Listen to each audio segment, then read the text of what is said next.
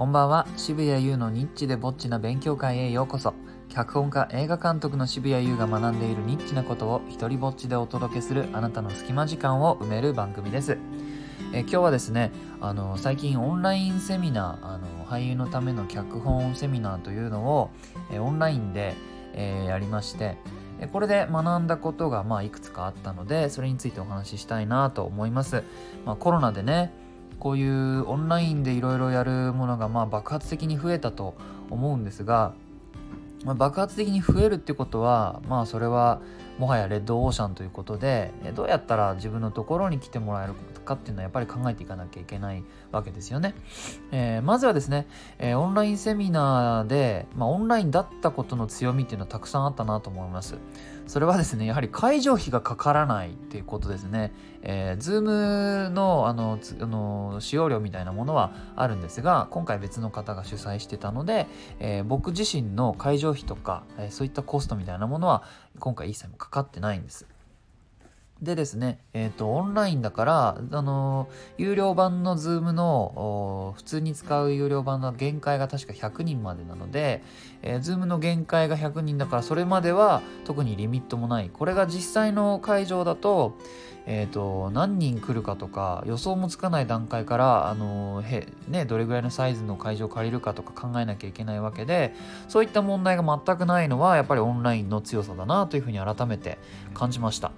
しかもこの脚本のセミナーってこうやはりニッチじゃないですか。だから集客の予想があんまり立たないですよね。僕は1415人来ればいい方かなと思ったら結果的にあの34人集まったんですね。だからあの小さい部屋を借りていたらあもっと大きい部屋借りとけばよかったねっていう風になっちゃうような結果だったわけです。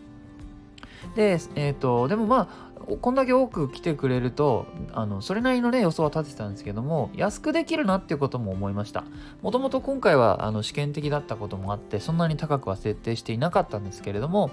あの30人40人集まるのであれば、ね、1人そんなに高くなくて、えー、1000円とかね1500円とかねで全然あのやれちゃうなというふうに思いました。またね参加者の方は普通はその参加費プラス交通費が各自かかるわけですけどもオンラインでやる場合はそれもかからないし、えーと、今回は北海道とかね大阪とかいろんなところからあの来てくださったので皆さん、えー、そういった点でもやはりすごいなこれは可能性があるなというふうに感じました。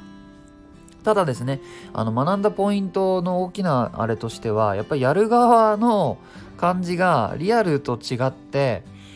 手応えがよくわからないままやるっていうことの辛さですね。それに耐えながらやる2時間っていうのは結構、その、辛いとは言わないけれども、チャレンジでした。えっ、ー、と、 Zoomというのは、あの、同時発話ができないんですよね。同時発話に向いていない、あの、ツールなので、えっ、ー、と、皆さんには、参加者にはミュートしてもらうわけです。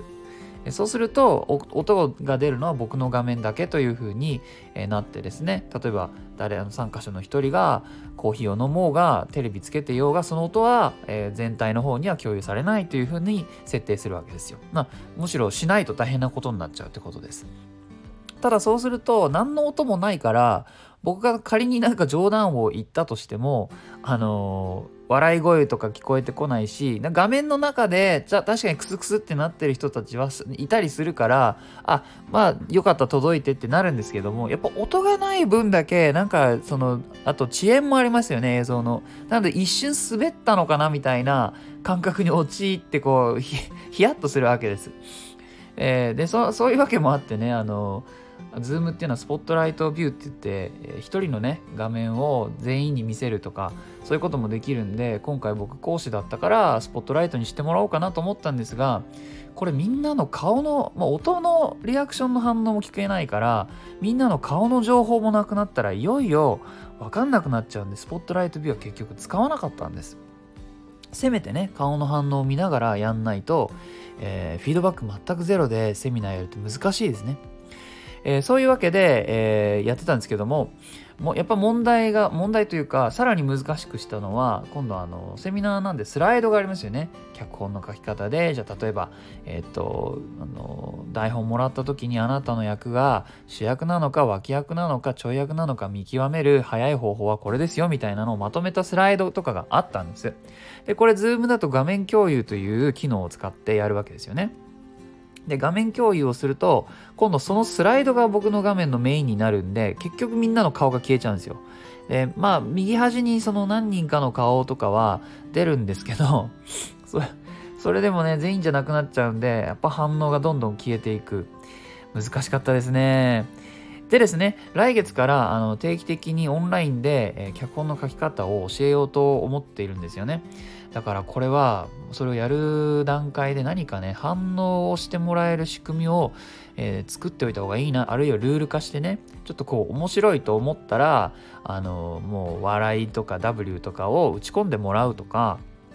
あの何か気づきがあったらびっくりマークをチャットに打ち込んでねとかあのもっと聞きたいと思った時はハテナマークを打ち込んでとかなんかそのあるいは事前にバーチャル背景を配っておいてえっと、質問がある人はこのバーチャル背景に変えてくださいとかって言ったら僕の視覚的にねこの人が質問のある状況だっていうのが分かってで僕が話してるうちにその人の質問が解決されたらそのバーチャル背景は消すとかねっていうようにあのリアルな反応がない分何か代わりのその人がこう感じてますよっていうのを示せる仕組みを作っていく必要があるなというのを、え今回、え2時間オンラインセミナーをやってみて学びました。えー、いいなと思ったらハートマークをタップしてください。